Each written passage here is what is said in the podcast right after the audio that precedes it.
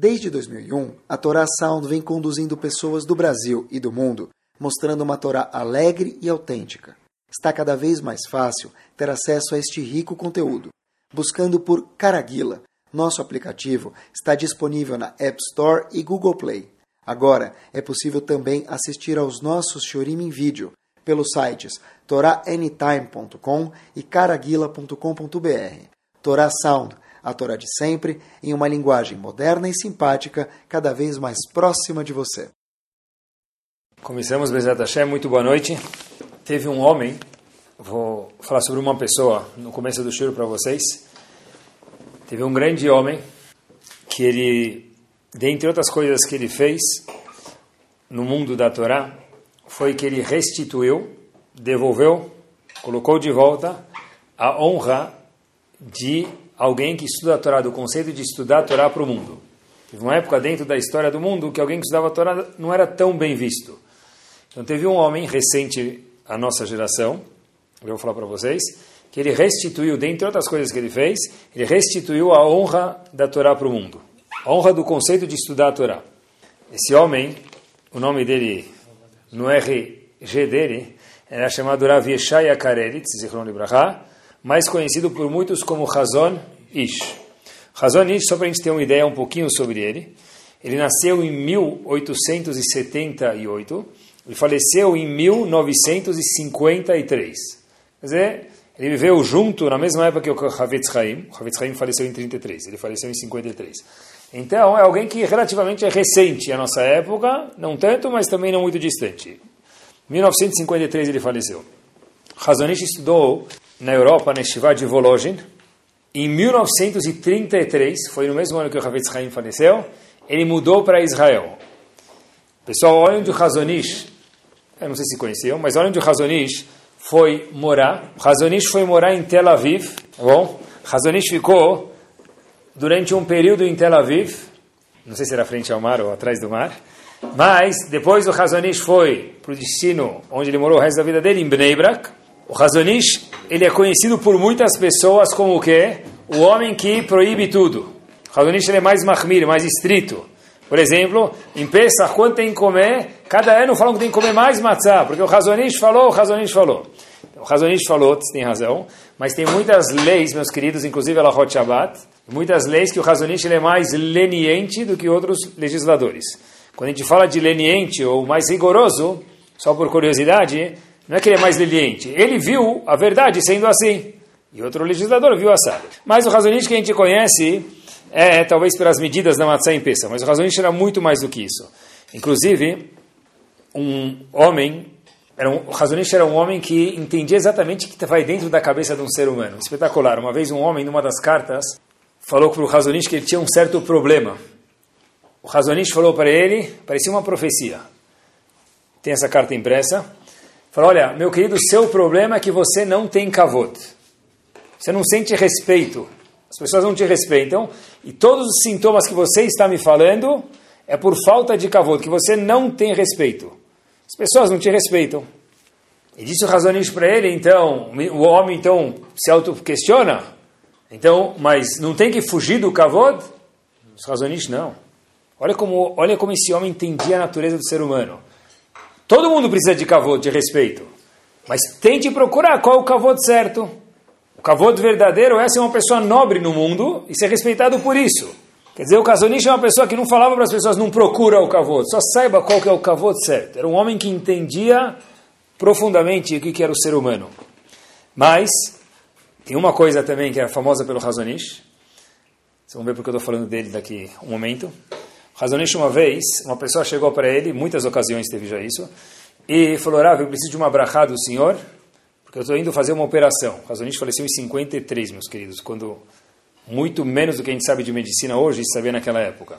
E o Razonish perguntou para ele, olha, o que, que você vai fazer? Ele falou, tal coisa, eu queria uma opinião do senhor. O Razonish pegou, desenhou para ele, conforme o que o paciente falou, fala, olha, fala para o seu médico operar dessa seguinte forma, entrar por aqui, virar por ali e fazer a cirurgia por esse caminho. Quando o paciente levou, essa história verídica, levou o papel que o Razonish desenhou para o médico, o médico fez a cirurgia, voltou e falou para o paciente, olha, eu não sou judeu, eu quero conhecer o médico, o, o, médico que falou isso. Ele falou, não foi médico, foi um rabino. Ele falou, eu quero conhecer essa pessoa que me deu a ideia de te operar dessa forma. E meus queridos, existe um shaliach, uma pessoa que vai arrecadar fundos no Brasil, de vez em quando.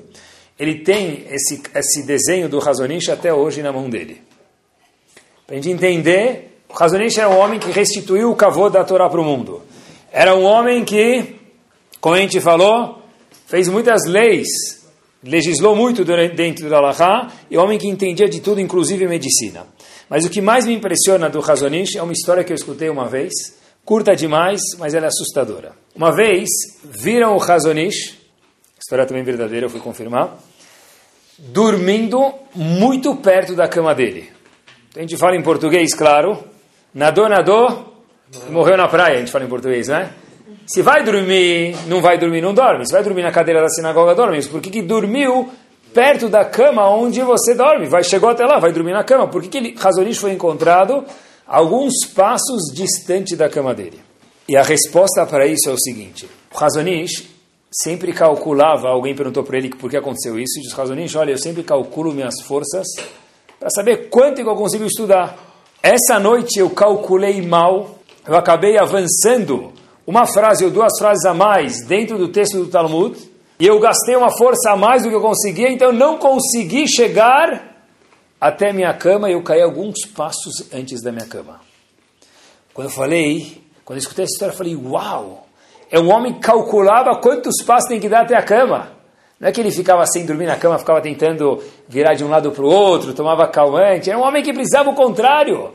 E uma vez calculou mais, estudou uma linha a mais, duas linhas a mais. Ah, então eu não vou dormir na minha cama, vou dormir dois passos ou três passos de chegar na minha cama e foi encontrado perto da cama, porque não chegou até lá. Agora, a minha pergunta, quando eu vi essa história, eu falei, uau, isso é incrível. Mas como que esse homem, como que esse gigante, como esse grande talento Raham Hazonish, conseguiu chegar para essa atmada, constância e devoção à Torá? Como que o homem chega a isso? calcular quantos passos até a cama, a fato que se passar uma linha a mais, eu não consigo chegar até a minha cama. A gente está falando de coisas de, de últimos, últimas gotas de esforço. E é óbvio que isso vai deixar para a gente, Bezerra Hashem, o tema do show de hoje vai ser a nossa bússola, o nosso norte do show de hoje, e tem a ver com o século 21, porque senão eu não falaria isso para vocês. A pergunta é como que é possível um homem estudar até chegar na última gota? Viver assim. Vamos começar por aqui, pessoal. Tinha um gigante, gigante mesmo, que fazia parte do staff da Yeshiva de. Era Viruha Mimir, num livro dele sobre o Humash, chamado Da Torah, ele faz uma observação muito interessante no Midrash, em Bereshit, Bereshit Rabbah. Ele fala o seguinte, é o famoso episódio, o Midrash não é famoso, o começo a gente conhece, mas o fim a gente não conhece. O episódio que Rabbi Akiva a gente liga isso com Sfirata Omer, mas hoje não tem nada a ver com Sfirata Omer, mas é um Midrash. Rabi Akiva tinha 24 mil alunos, a gente conhece essa história, 12 mil pares ou 24 mil alunos, e o Midrash conta pra gente que esses alunos não preencheram o mundo, infelizmente, de Torá, porque eles faleceram. Depois Rebbe Akiva pegou meia dúzia de alunos, assim diz o Midrash, e ele difundiu a Torá para o mundo inteiro através dessa meia dúzia de alunos. Então o Midrash pergunta qual foi a diferença dessa meia dúzia de alunos que teve o mérito de difundir a Torá para o mundo e daqueles 24 mil alunos que não tiveram este privilégio. Diz o Midrash o seguinte: Enehem tsara lelamet Torah leacherim. Assim diz o Midrash. Os 24 mil estavam com uma dificuldade, vamos traduzir assim por enquanto, de ensinar a Torá para o mundo, propagar enquanto que os outros seis tiveram essa facilidade. E por isso que dos seis saiu a Torá para o mundo inteiro que a gente tem hoje, hoje enquanto que os 24 mil não trouxeram essa Torá para o mundo. Pessoal, olha que interessante. Pergunta a Veruha Mimir, o que quer dizer esse Midrash? 24 mil eneem tzara lelamet Torah. Eles não queriam ensinar a Torá para os outros? Como assim? Alunos de Rebbe Akiva não queriam ensinar a Torá para os outros? Não existe isso. O que, que o Midrash vem falar para a gente? Óbvio que não. Óbvio que no nível deles também, que era um nível muito grande, mas o que, que o Midrash está ensinando para nós, moradores do século 21? Diz o Midrash o seguinte: O que quer dizer que eles não ensinavam a Torá para os outros? Os 24 mil que não conseguiram propagar a Torá e foram menos funcionais para o mundo do que os seis alunos de Rabi Akiva, pessoal, são proporções assustadoras. E propagaram a Torá para o mundo inteiro é o seguinte. O que quer dizer que eles não ensinaram a Torá? Diz Rabiru Hamimir o seguinte. Os 24 mil, quando tinham uma oportunidade de estudar e de ensinar, melhor dizendo, não estudar, de ensinar, melhor dizendo, me corrijo, eles, eles ensinavam. Eles não iam atrás das oportunidades. Sim, explicará Viru Hamimir. Enquanto os outros seis levantavam da cadeira, iam correndo procurar as oportunidades.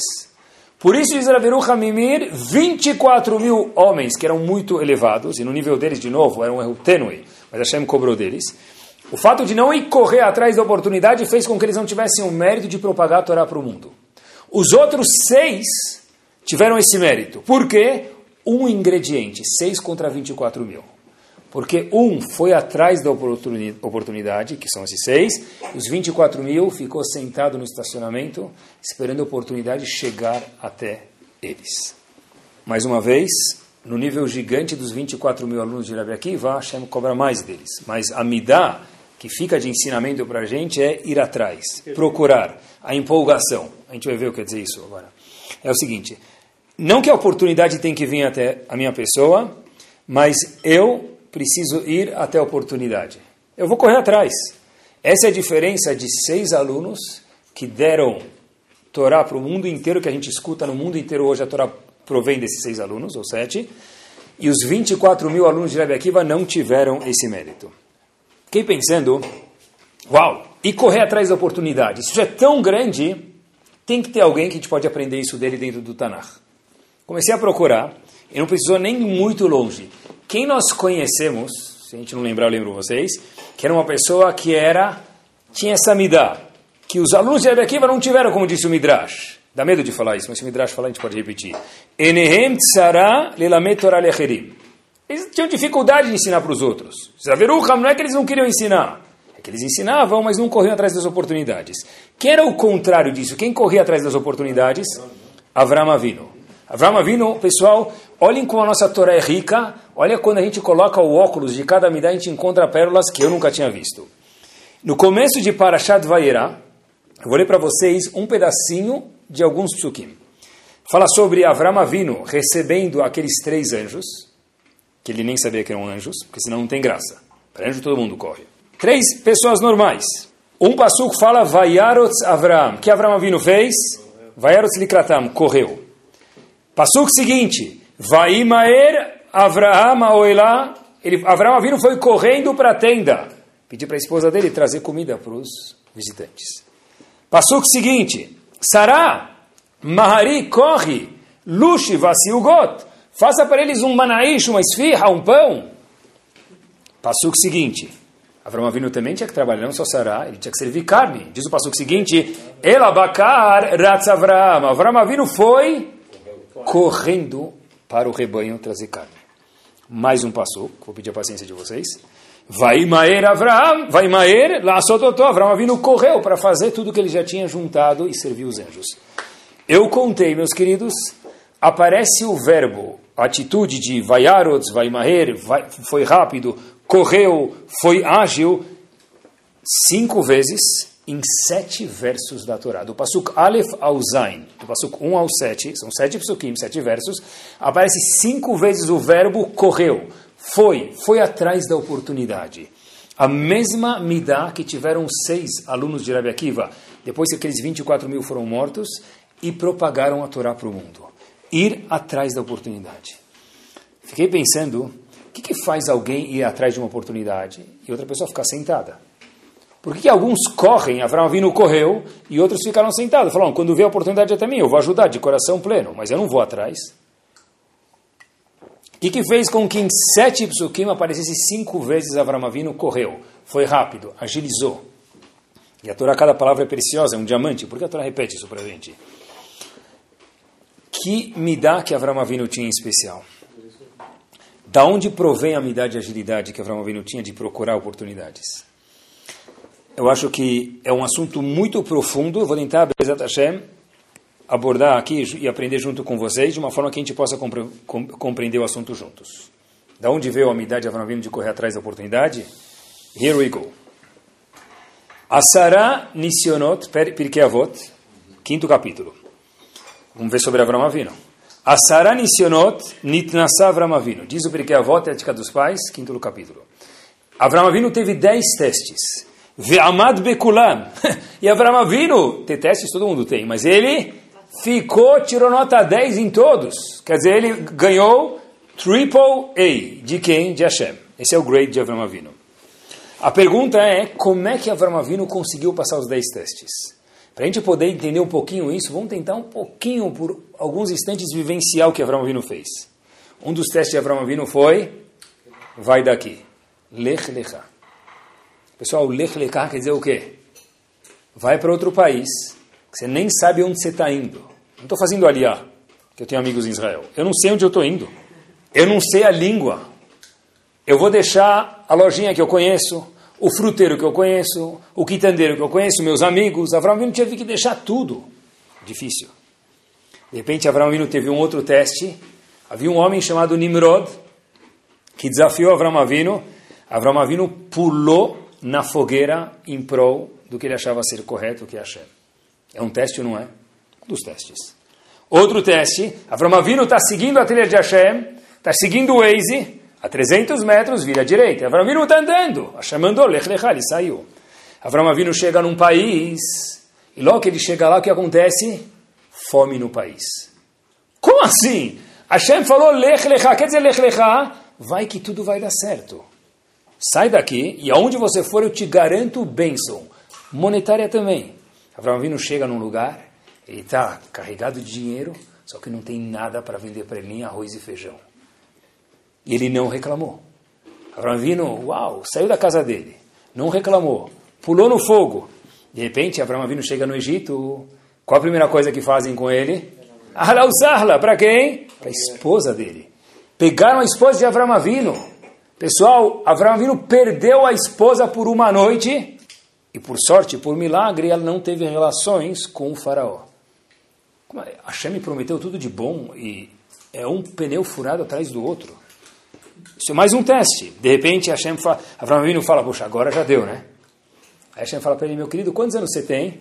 Fala, deixa eu lembrar, não lembro mais. Ele dá uma olhada no RG, faz as contas, 99 anos. Opa! Makelota mata ouvi. Fadal, tem Brit Milá hoje. De quem? Seu. Mas com 99 anos, sim, quem vai fazer Brit Milá em Avram Avinu? Ele próprio. Não tem nem docinho sírio. De novo, mais um teste. Não tinha anestesia. Pessoal, estou terminando só para a gente sentir o drama. Eu queria sentir o drama dos 10 testes de Avram Avino. Ele não reclamou nenhuma vez.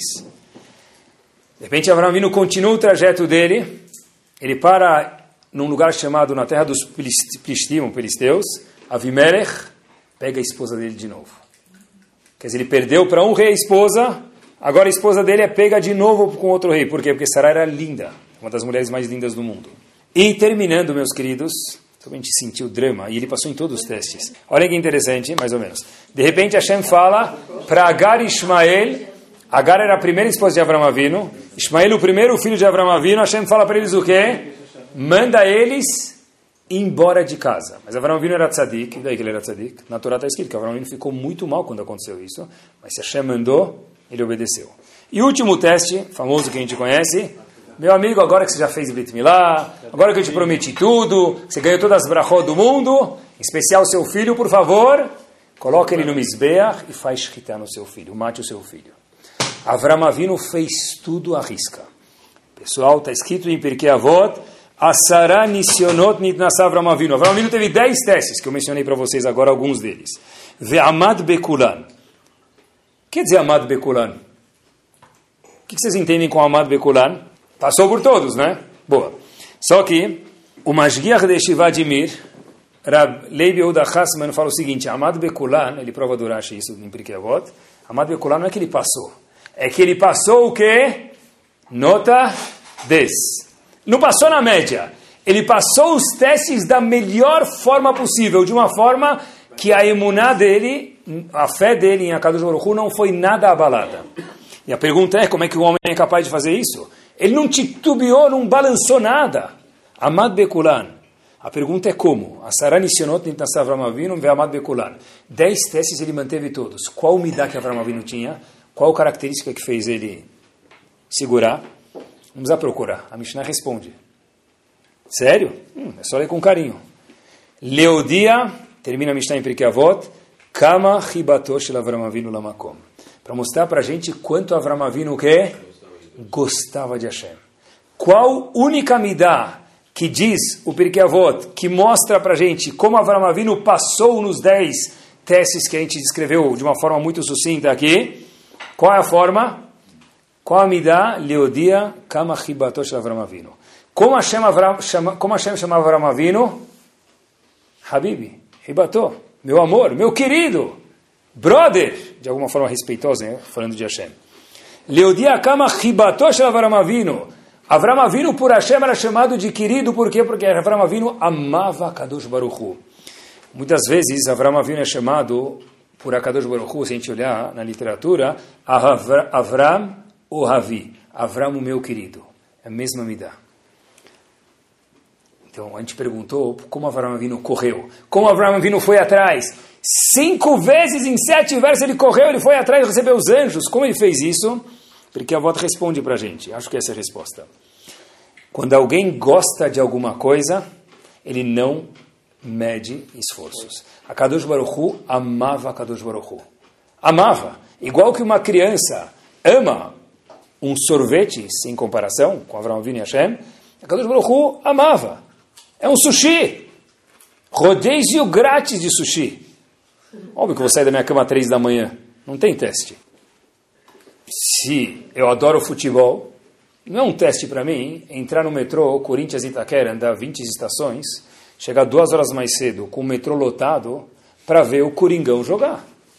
Como é que você fica três horas para ir no estádio, meu amigo? Para chegar no metrô, 20 minutos, mais meia hora de metrô, tem que chegar lá antes, comprar o bilhete, e daí? Isso não me incomoda. Por que não te incomoda? Porque quando eu gosto de alguma coisa, nós não medimos esforço.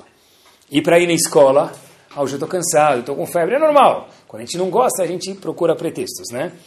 Eu lembro quando, não sei se ainda narra um jogo assim, mas quando a bola estava um pouquinho distante de jogador de futebol. Mas dava para chegar lá. Eu lembro que o narrador, locutor do rádio, falava para o cara o quê? Vai buscar! Vai que é sua. Vai que é sua. O que quer dizer isso? Meu, vai! Você quer, você vai conseguir. Se você gostar e quiser fazer o gol, você vai conseguir. Olhem só que show. Cinco vezes Abraão Avinu vaiarot, correu, foi. Ele não sabia que eram anjos. De novo, eram simples mortais que estavam lá. Em sete versos, por quê? Quando a gente gosta de alguma coisa, a gente vai atrás. Quando a pessoa não gosta, tem um monte de pretextos. E quando a pessoa gosta, não tem nenhuma desculpa. Victor Miller, explica para a gente como eu posso gostar de Hashem na prática. Tá bom. Tem que amar Hashem. E aí, mas como é que eu posso gostar de Hashem? Como eu faço na prática para gostar de Hashem? Rav Victor Miller, um truque. Verbaliza de vez em quando, Hashem, eu te amo. Mas, Rabino, eu já falo três vezes por dia, não. Ele diz, verbaliza sabendo o que está falando, pensa no que está falando. Tem aquela famosa música, Kadosh Baruchu Anachnu Oavimot. A gente gosta de você. Mas, pessoal, imagina, você está um dia no trânsito, está estacionando o carro na garagem e fala, Hashem, eu te amo. Um exercício, diz Rav Victor Miller, fala isso, verbaliza isso vai acabar amando Hashem. Porque a gente, todo mundo, Baruch Hashem, tem razões para amar Kadosh Quanto mais eu falar, mais eu vou chegar perto dessa midá de amar Hashem. E qual que é o big jackpot de ganhar isso? A gente falou, porque quando você gosta de alguma coisa, então não tem pergunta como você fez isso. A gente perguntou uns momentos atrás, como pode ser que o Razonish foi encontrado do lado, do lado, da cama dele? Como pode ser que esse homem e outros gigantes em Torá, mas o exemplo do Razonish que a gente mencionou, ele foi estudar até um passo da cama dele e caiu um passo uma vez antes. Uma vez, falaram sobre o Razonish seguinte, qualquer pessoa que tivesse o mesmo, uma palavra em árabe, gishmak, sabem o que é gishmak? Gishmak, em Yiddish, quer dizer que não dá para traduzir isso. No mundo das estivas, a palavra gishmak, em árabe, eu traduzia como oh. Entenderam o que quer dizer? Prazer. Que delícia, prazer. Então, como que o Razonish chegou que ele chegou a essa resposta? Qualquer pessoa que tivesse o mesmo prazer, gishmak, que o Razonish tinha no estudo, falou o seguinte, olha, o que eu me esforcei é pouco pelo prazer que eu tinha em Torá. Se as pessoas gostassem de Torá tanto quanto eu gostava, eles iam se esforçar pelo menos o quanto eu me esforcei para a Torá. Olhem que sabedoria, meus queridos, não é eu vou empurrar a criança, eu vou empurrar meu marido, vou empurrar minha esposa, vou empurrar minha comunidade. Não é esse o caminho. É se eu conseguir bombar eles para gostar, disse o Razonish, como eu consegui? Não tem pergunta. Se vocês gostassem de Torá, disse o Razonish para nós, como eu gostava de Torá, se vocês gostassem de Torá, como eu gosto de Torá, hum, é o mínimo fazer o esforço que eu fiz. Porque esse é o meu sundae, esse é o meu banana split. Eu vou contar para vocês uma história que aconteceu na Inglaterra. Mais precisamente em Manchester. Um bahur chamado, não é famoso, mas sempre que a história é verídica eu faço questão de pegar os detalhes para contar para vocês. Shlomo Greenbaum, um bahur que estudava na Yeshiva de Manchester, e o Rosh Shiva, que era um, uma pessoa muito importante no mundo da Torá, era Viúda Zev Segal Zichron Libraha, é Rosh Shiva. Esse Bahur queria muito ter contato com o Rosh Shiva. E o único momento que ele conseguiu ter contato com o Rosh Shiva era sexta-feira, no caminho que o Rosh Shiva ia para o mikve. Então ele ia com ele junto para o mikve antes do Shabbat e voltava e tentava falar, trocar uma ideia ou outra com o Rosh. É o único momento que ele sentia que ele podia se aproximar do Rosh porque ele era uma pessoa jovem, não tinha acesso, não conseguiu acesso a Torah Shiva. Então era aí, voltava e voltava. Até que um dia o Rosh viu que esse menino queria ter um contato maior com ele, falou, olha, se você quiser um dia, a gente pode marcar um dia e você, vou gravar um, separar um tempo para a gente poder sentar juntos. Tá bom? O menino senta e começa a com, conversar sobre Torá com o Rosh. E tinha um assunto na Torá, que a gente chama de Sugya na Gemara, um assunto na Gemara, que ele sabia bem. Então ele começou a conversar com o Rosh. E de repente ele mencionou um Tosafot, que é um comentarista na, na e começou a contar para o Arshivá. Quem escolheu o assunto? O menino. Quando o menino estava retratando, repetindo o Tosafot de cor para o Arshivá, Rav Segal, então o Arshivá falou, olha, ops, acho que você pulou duas palavras. E corrigiu o menino e inseriu as duas palavras que o menino pulou. Então, o Bahur falou para o Arshivá, Rav, eu escolhi o assunto para sentar conversar com o senhor aqui. O senhor não tinha nem ideia do que eu ia escutar contar para o senhor, o senhor é profeta? O senhor falou, de jeito nenhum. Falou, como é que o senhor sabia, ainda me corrigiu com duas palavras que eu faltei no Tossot, nem mudava muito a conotação do Tossot. Diz Rav Segal para ele o seguinte, sabe como eu sei de cor o Tossot? Porque eu não estudo Torá. Aí o menino falou, pior ainda, se o senhor não estuda Torá, como é que o senhor sabe? O senhor vai para ele, olha, eu não estudo Torá. Eu amo Tosfot. Eu amo a Kadosh Baruch Hu, eu amo a Torá. E para alguém que ama, Cada palavra é uma palavra. Eu adoro Torá. Que nem você talvez lembre. Ele não falou isso, mas eu vou tentar adicionar aqui. Aquele dia que você foi à montanha russa e você nunca mais esqueceu. Ou quando você ganhou o teu Playstation, você nunca mais esqueceu. O meu Playstation, Leavdil, é a Torá Kedoshá. Quando a gente ama alguma coisa, a gente não só estuda. Assim disse Rav Segal para o menino. Quando a gente gosta de alguma coisa, a gente lembra daquilo também às vezes, muitas vezes, tipo, a gente se pergunta como que os Gdolim sabiam tanto que eles sabem. É uma enciclopédia, que nem um computador consegue gravar tanto que eles gravam. Pega chuvot, de carta de perguntas e respostas do Gdolim, é uma coisa atrás da outra, e de repente no meio da chuvá, no meio dessa resposta, o Rabino escreve, olha, desculpa que eu não vou me prolongar porque eu não estou com meus livros aqui, mas trouxe 50 citações. Como que sabe tudo isso? A resposta é quando a gente gosta de alguma coisa, não tem perguntas, a gente lembra. Prova para mim, prova. Você pega um corintiano, ele entra no chuveiro, o que, que ele canta? Corinthians, minha vida, Corinthians, meu amor. Pede para ele falar a escalação do time de 1980, 90, 2000, 2010. Ele te conta. Como é que você lembra disso? Como assim, como eu lembro? Lembrando, ele nem, nem entende a pergunta. Quando a gente gosta de alguma coisa, vira música de chuveiro. Especialmente se a pessoa sabe cantar bem, melhor ainda, né? Sabe que teve, na época que a Rússia não podia se propagar a Torá na Rússia, havia um homem que investiu quase que todas as energias dele lá. Era um homem que não morava na Rússia, morava em Israel, ele ia e voltava muitas vezes, quando na Rússia era um crime propagar a Torá e a Hadut na Rússia. E muitas religiões também, né? Na Rússia comunista. O nome desse homem era Rav Zilber. Rav Yitzhak Zilber, de verdade, suou para que Eudim da Rússia continuassem com Yahadut, com judaísmo e Torá lá dentro. Ele sempre ia, voltava, ficava um período, voltava. Uma vez, quando ele conta, quando ele chegou na Rússia, pessoal, olhem o que quer dizer amar alguma coisa. Ele chegou na Rússia, chega um homem para Ravitzhak Zilber e começa a gritar para ele na rua, Ravitzhak Zilber, Ravitzhak Zilber. Ele começou a morrer de medo, falou, puxa vida, se alguém está me achando aqui, a KGB vem atrás de mim e me mata, me manda para a Sibéria. Ele vira para trás e, e vê que era um Yodi que ele tinha visto de antes. Aí ele falou, sim, como posso te ajudar? Por favor, não grita que aqui é perigoso. Então, um homem que morava na Rússia viu orar, falou para ele, olha, eu estava esperando o senhor faz tempo, faz tempo que o senhor não vem para a Rússia. Ele fala, sim, mas como eu posso te ajudar? Ele fala, lembra que aqui na Rússia é muito frio. Faz, pessoal, escutem a história. Faz sete anos atrás, no inverno da Rússia, eu comprei um coat para usar, para me proteger do inverno russo que nem com vodka aquece. E até hoje eu não usei esse coat com receio que houvesse chatnez no meu coat, leilinho. Eu estou tão feliz que o senhor veio que eu queria que o senhor checasse o meu coat, eu, sobretudo, para ver se tem lã e linho, para eu finalmente, nesse inverno, depois de sete anos, poder usar o meu coat e não passar mais frio na Rússia. Pessoal, ficar sete anos no inverno sem usar. Ele devia falar, deve ser que não tem, picuar nefesh, perigo de vida, a gente já tem um milhão de terutzim. Bater bejishim, não é isso? Mas qual a resposta? Quando você tem amor, não tem limites.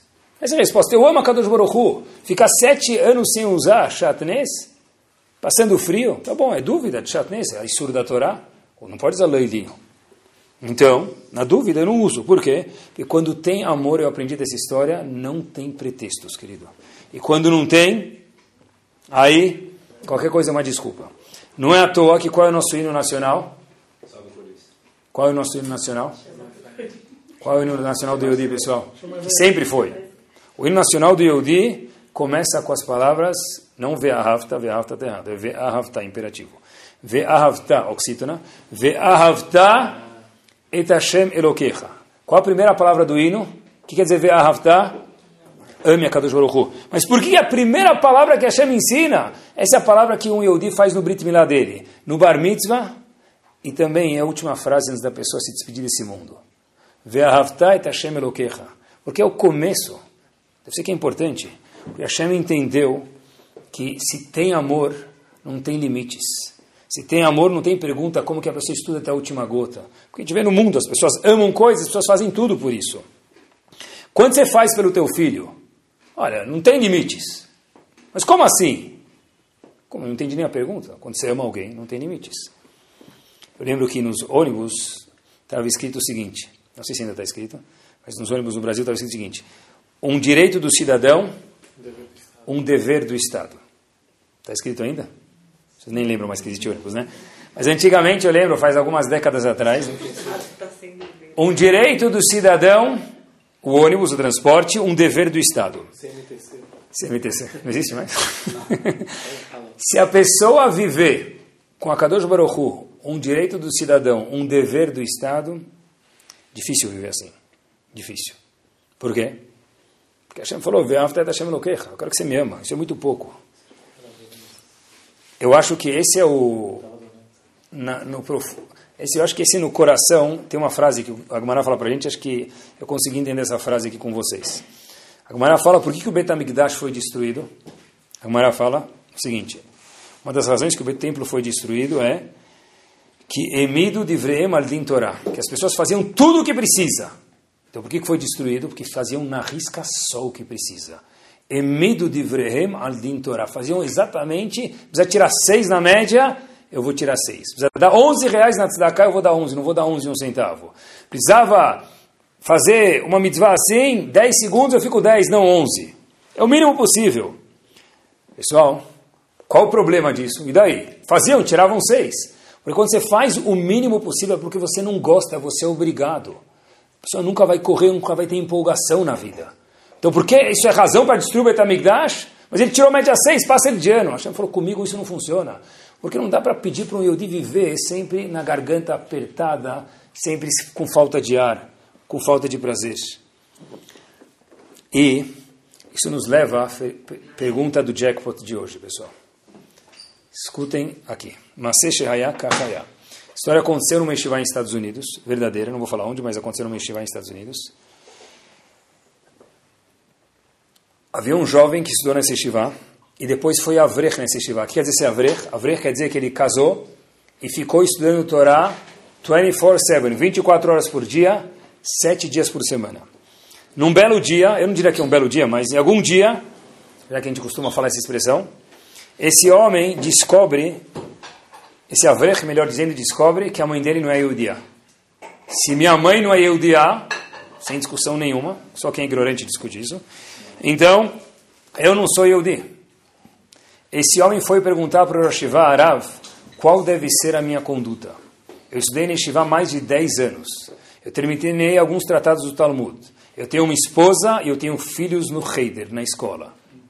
Ultra-ortodoxos. Qual tem que ser a minha reação? Eu continuo estudando Torá? Abandono? O que eu faço? Pergunta difícil. Rosh um dos pilares da geração passada nos Estados Unidos, falou para ele, Habib, faz o que você quiser. Your choice. Não tem nenhuma obrigação de continuar fazendo o que você fez. Porque até agora você achava que você é um Yodi, agora você não. Se você quiser virar Yodi, ma'asalame, bem-vindo. E se você não quiser, zai Não precisa. Eu acho que essa pergunta tem que mexer com a gente no século 21. A pergunta que a gente se faz, no caso, é que, que eu escolheria se a Kadosh Baruch Hu falasse para mim por um segundo, olha, sua mãe não é Eudia. Será que eu falaria, Yuhu! Diretamente para Angélica, para o Big Mac? Será que eu diria, nunca mais vou levar comida na minha viagem, vou comer tudo que tiver, ou ir no hotel, a, finalmente eu vou pagar e poder comer toda aquela mesa farta de café da manhã, do hotel que já dura pelo menos até a janta? Ou eu vou escolher continuar levando aquele meu atum enlatado e aquele meu salame e aquele pão que ficou embolorado depois de três dias? Pessoal, se eu perguntasse isso para o meu filho, para minha filha, para os nossos filhos, e aí, meu querido, você pode largar tudo. Não tem problema. O Rosh falou para ele, faz o que você quiser. Será que a gente gosta do que a gente faz ou a gente faz por obrigação? Pessoal, são 613 mitzvot ou 613 chateações na nossa vida. Uma vez eu vi um Yehudi, faz muito tempo atrás, aqui no bairro, em Genópolis, andando, ele falou para mim em Yiddish, o pouco que eu sei de Yiddish serviu, mas eu lembro como se fosse hoje, talvez faz 20, 25 anos atrás. Ele falou para mim o seguinte, Schwer, uh, zing, alguma coisa assim, Iden. É shver, sabem que é shver? Shver pode ser em sogro, mas pode também ser o quê? Difícil. É muito difícil ser Yudi.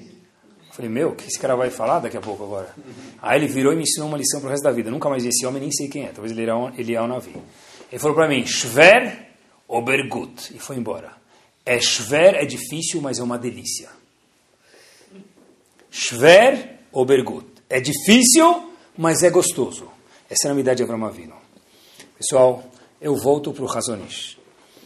A história se passa em Ponovich e um aluno, olhem para a gente ver como que um homem entende o que é prazer e homem como um homem entende a natureza do ser humano. Um homem, um menino que estudava na Yeshiva de Ponovich, que existe até hoje, quem nunca foi para lá, bom passeio, Bnei Brak, próxima vez que forem para Israel, passeio. Chegou na Yeshiva de Ponovich e começou a estudar e estava progredindo, só que ele começou a andar e fazer parte de um grupo que Yeshiva não concordava muito. Então não sabiam o que fazer, o menino estava crescendo muito, não sabiam o que fazer. Então foram falar para o Masgiach, Masgiach de Ponovich na época, era nada mais nada menos que o autor do livro Mirtav Melial, Avelial Dessler Zichron Libraha. E o, menino, o, Rav, o Rav Dessler conversou com esse menino de uma forma carinhosa, explicando para ele, mas o menino não mudava.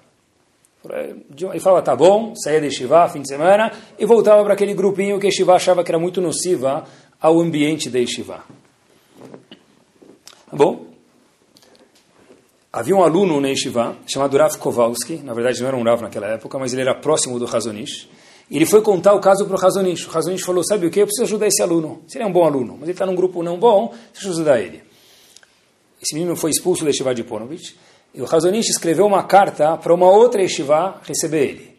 Chegar numa Yeshiva com uma carta do Razonish, meu amigo, é que nem você chegar em alguma instituição com o dono do maior banco do Brasil, uma carta de approval que ele ia ter o fiador. Então você está de boa.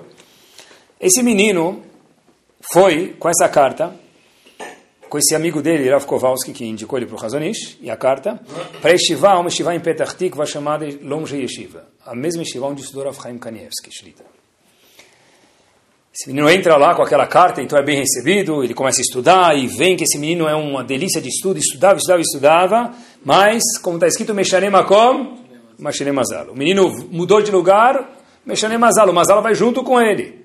Se o menino ele tem amigos não bons, mudou de lugar, os amigos vão juntos, Meshanem Makom, mudou o Makom, Meshanem Mazal, o Mazal vai para o lugar onde ele foi. E o menino continuava a sair, participar daquele grupo, daquela organização que eles não gostavam. Então, falando, olha, para o Rav, Razonish, falando, olha, o senhor mandou um menino para a gente, a gente não tem o que fazer. Então, mandaram o menino de volta para o Razonish e falaram, por favor, o senhor dá uma dura nesse jovem, porque ele, senão ele não consegue continuar a nossa Shiva. Meus queridos, o menino entra no Razonish, pronto para escutar, porque ele recebeu uma carta de approval para entrar numa outra Shiva, e perdeu o crédito, se comportou mal de novo. O Razonish fala para ele o seguinte, olha, você pode me contar alguma coisa que estudou na tua Shiva? Ele conta para o o menino conta para o Razonish, 10 minutos, 20 minutos, 30 minutos. E o Razonish fala para ele, olha, você pode voltar semana que vem me contar mais uma coisa que você estudou no Yeshiva? Tudo bem. Não foi assim uma semana, duas semanas, foi um período. E aquele amigo dele que salvou ele de Ponovich, levou ele para o Razonish, pegou uma carta, que eu falei para vocês, Rav Kowalski, e falou para o Razonish, Rav, você não entendeu, desculpa. A Yeshiva quer mandar ele embora de novo, essa segunda Yeshiva. O senhor trazendo ele para cá, para contar Hidushim, contar estudos que ele está aprendendo em Yeshiva, não resolve o problema. O senhor nem falou sobre o problema que eram as más influências que ele está saindo. O senhor entendeu o problema? Os razões para Kowalski, claro que eu entendi.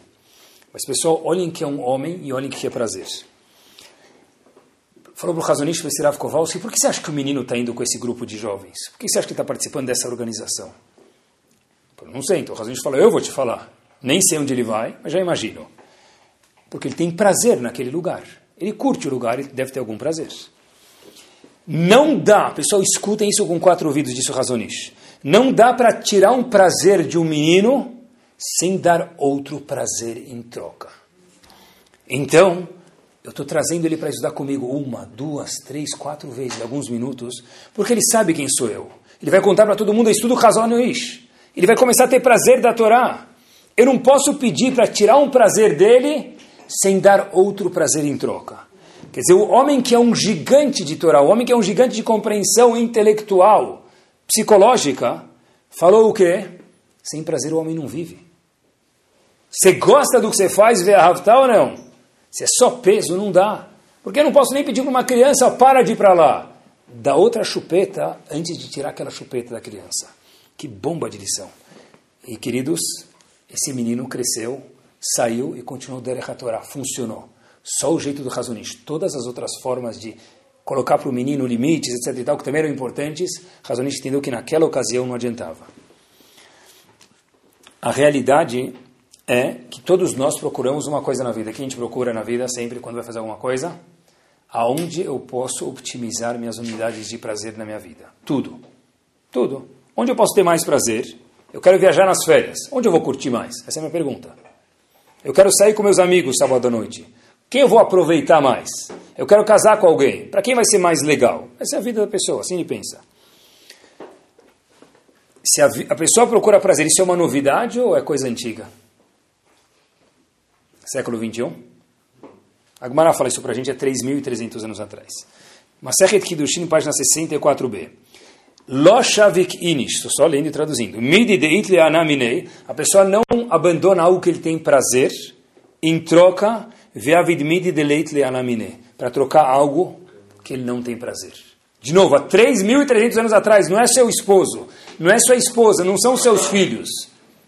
A pessoa não abandona algo que ele tem prazer para trocar por algo que ele não vai curtir. Eu lembro até, uma vez faz tempo eu estava ensinando eu, alguns meninos, estava ensinando um Rashi para os meninos, e aí perguntei para eles o seguinte, olha, apareceu a palavra Darash no Rashi. Aí os meninos falaram, Rabino, qual a tradução dessa palavra? Eu costumo dizer o seguinte, eu respondo, mas pelo menos vê se conhece alguma palavra irmã. Porque não tem graça responder tudo. Vê se você consegue encontrar a resposta sozinho. Aí o menino levanta a mão e fala para mim, Darash. Tem uma palavra, Rabino, que eu acho que eu sei o que é. Ele falou drachá, tá certo? Eu falei, yes, isso mesmo. Drachá é palavra irmã da palavra darash. Você sabe o que é drachá, sabe o que é darash no Rashi. Aí ele falou, tá ótimo. Eu falei, mas calma, qual a tradução da palavra darash? Ele falou, dormir. Falei, mas como assim darash é dormir? Falou, Rabino, o senhor não me falou que a palavra irmã, drachá, quer dizer dormir em hebraico, não quer? Falei, não, drachá é um aprendizado. Falou, sério, eu pensei que drachá era dormir. Por quê? Porque na hora da drachá, as pessoas capotam, dormem. Olhem como funciona o conceito de relacionar dentro da cabeça de um jovem. Inclusive, tava, outro dia estava na casa de uma pessoa, a esposa dele não é esfaradi, esfaradia, e ela falou a palavra mershi da forma mais árabe possível. Só faltava falar com stamim ainda. Aí eu falei para ela, de onde você sabe isso? Você casou faz pouco tempo com ele. Falou, ah, eu não sei bem. Eu falei, mas você falou com uma pronúncia tão boa. Nem falou de um jeito assim brasileiro, falou de um jeito bem árabe. Ele falou, Rabino, eu, sempre que eu falo a palavra mehsh, eu lembro da palavra imahshemo. é a teoria da relação. Quando a gente relaciona uma coisa com outra. E a pergunta que eu faço para vocês e faço para mim mesmo é: qual relação que a gente tem quando vem a palavra na cabeça dos meus filhos, da minha casa, minha, a palavra Torah e Mitzvot. Que palavra que vem junto com ela? Ao que eu relaciono isso? Algo chato, pesado, incômodo, ou algo que tem leis, mas no conjunto isso é algo agradável? Uma pergunta a se fazer. Só esse tópico é tão importante, estava procurando nesses dias e horas que eu estava preparando o shiur, e eu gosto sempre de aprender, e um homem subiu no pódio de uma convenção extremamente religiosa judaica nos Estados Unidos, chamada Torah Musorah Convention. Já mencionei para vocês algumas vezes. Eles que dirigem os tópicos do que deve ser ensinado nos mundos, nas escolas, nas yeshivot dos Estados Unidos. E o homem falou uma frase que me marcou que tem a ver com esse shiur. Ele falou o seguinte: Is there any Jewish child today who isn't a safek pikuach nefesh? Um público extremamente religioso. Será que, não te, será que tem alguma criança hoje em dia que ela não é um safek, dúvida de pikuach nefesh? Pikuach nefesh é caso de vida, vida ou morte. Não que Deus me livre esteja doente. Mas o que ele quis dizer, eu me explico aqui para vocês, é o seguinte. Toda criança hoje em dia, todo marido que está no trabalho, com todo o environment que tem em volta dele, o ambiente que tem em volta dele, e mulheres também, essa fake pikuach nefesh. Porque presta atenção. Isso aqui foi dito numa convenção de gente religiosíssima. Não está falando para as pessoas que moram longe de judaísmo. Yeshivot. Então, todos os nossos filhos estão em Safek Pikuach Nefesh. Nossos maridos, nossas esposas talvez estejam, pode ser um pouquinho menos a mulher. A pergunta é o seguinte: qual é a visão que meu filho relaciona à palavra Torá? Qual a visão, o que, que meu filho associa à palavra Shabbat? Por exemplo, cantar no Shabbat não é?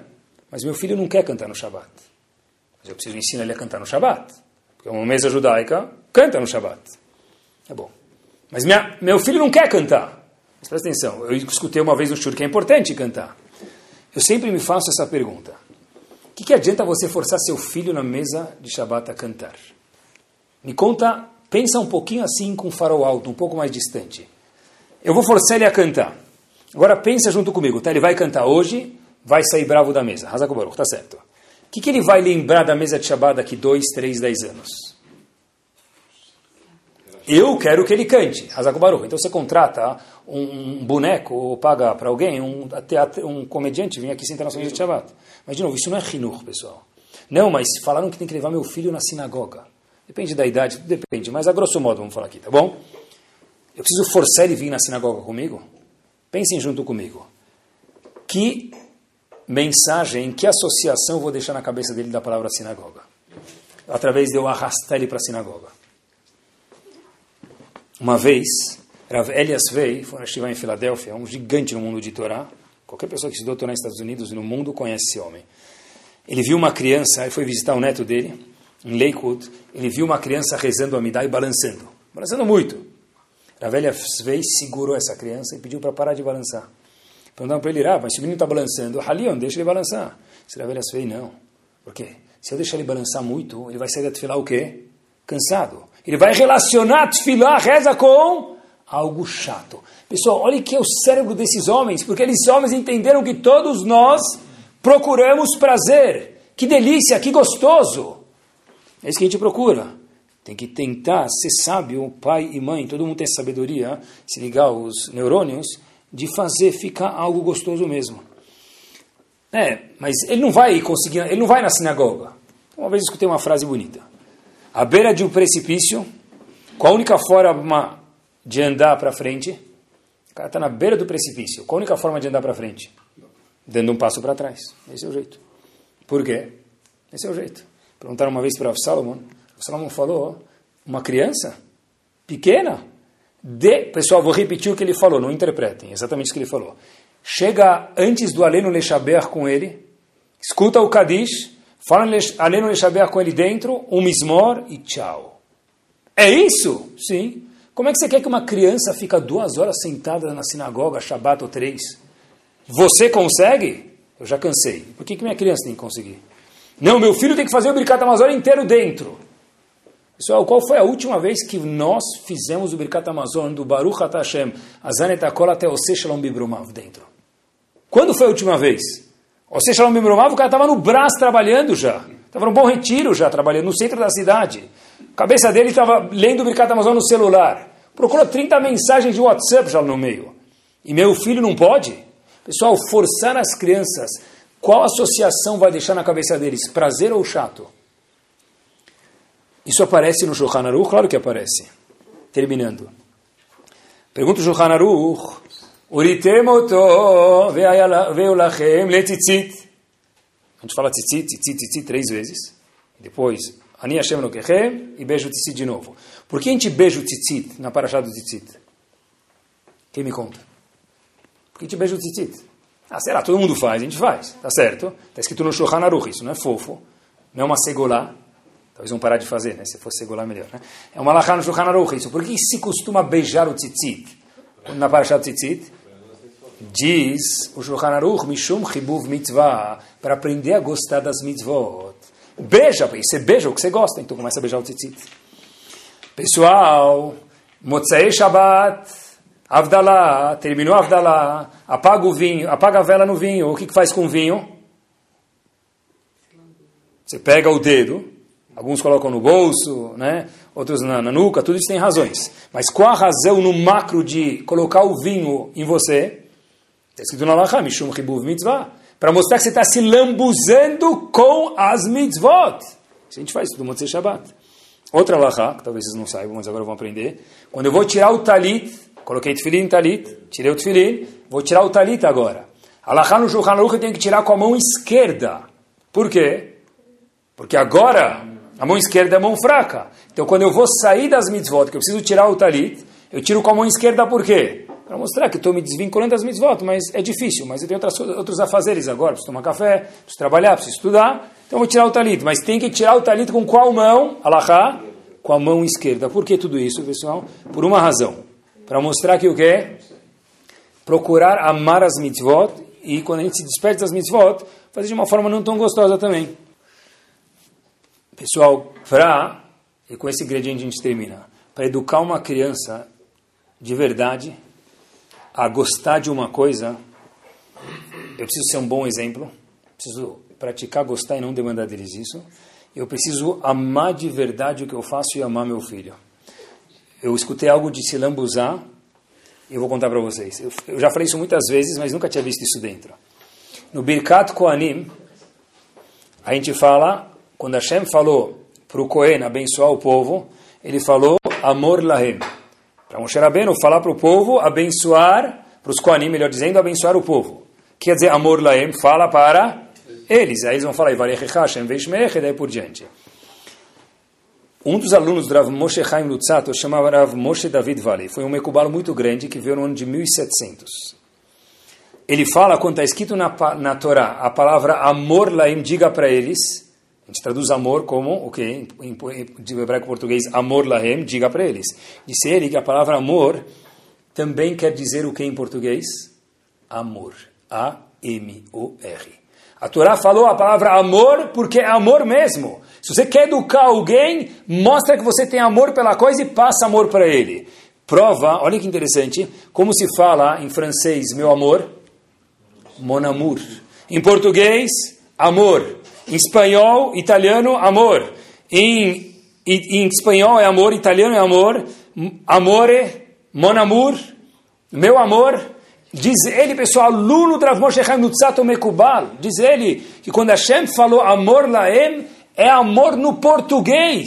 Assustador isso. Ah, a Torá fala em português? A Torá fala em português?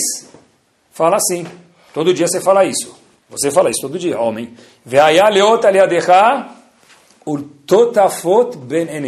Você vai colocar um sinal na tua mão. Quer dizer totafot, diz Rashi, quatro. Totafot quer dizer quatro? Sim, se refere ao compartimento do tefilim da cabeça, que tem quatro compartimentos. Desde quando totafot é quatro? Diz, diz Rashi, tot, fot. Tot quer dizer dois em um dialeto, e fot quer dizer dois em outro dialeto. Tot, fot, dois e dois, adesh, 4. A gente prova que a Torá muitas vezes fala em quê? Em outros dialetos. Então, quando a Torá fala para os Koanim, vim dar brachá para o povo, bênção para o povo. E é uma lição para nós, e com isso a gente termina. Amor lahem. Qual é o segredo, meus queridos? Amor lahem é amor no português. Se nós queremos nossos filhos fazendo alguma coisa, olha, olha como o Abba ele, é ele, ele é um mártir. Ele acorda às 5 da manhã para rezar netes. Educação furadíssima. Porque, pai, você é um grande Marte. Vou construir uma estátua tua, colocar um quadro seu em casa, dar dois beijinhos e Allahu Akbar para você todo dia. Se você quer que seu filho, seu aluno, ande no seu caminho, fala para o teu filho o seguinte: puxa, rezar nets é uma delícia. Porque aí ele vai querer. Agora, se fazer kiddush é chato, se levar comida para viagem é chato. Então meu filho fala, olha, meu pai quer ser um Hazako Baruch, um líder, uma pessoa sacrificadora, que dá Yitzhak, tudo bem, eu não quero ser assim. Porque na vida hoje, o que, que nós procuramos, queridos? Prazer. Que Bezat Hashem a gente possa procurar prazer no que nós já fazemos, encontrar e lembrar que se a gente quiser de, ver, de verdade, a gente vai achar, porque a coisa mais gostosa do mundo é Torá. Torá Sound desde 2001, aproximando a Torá dos Yehudim e de você.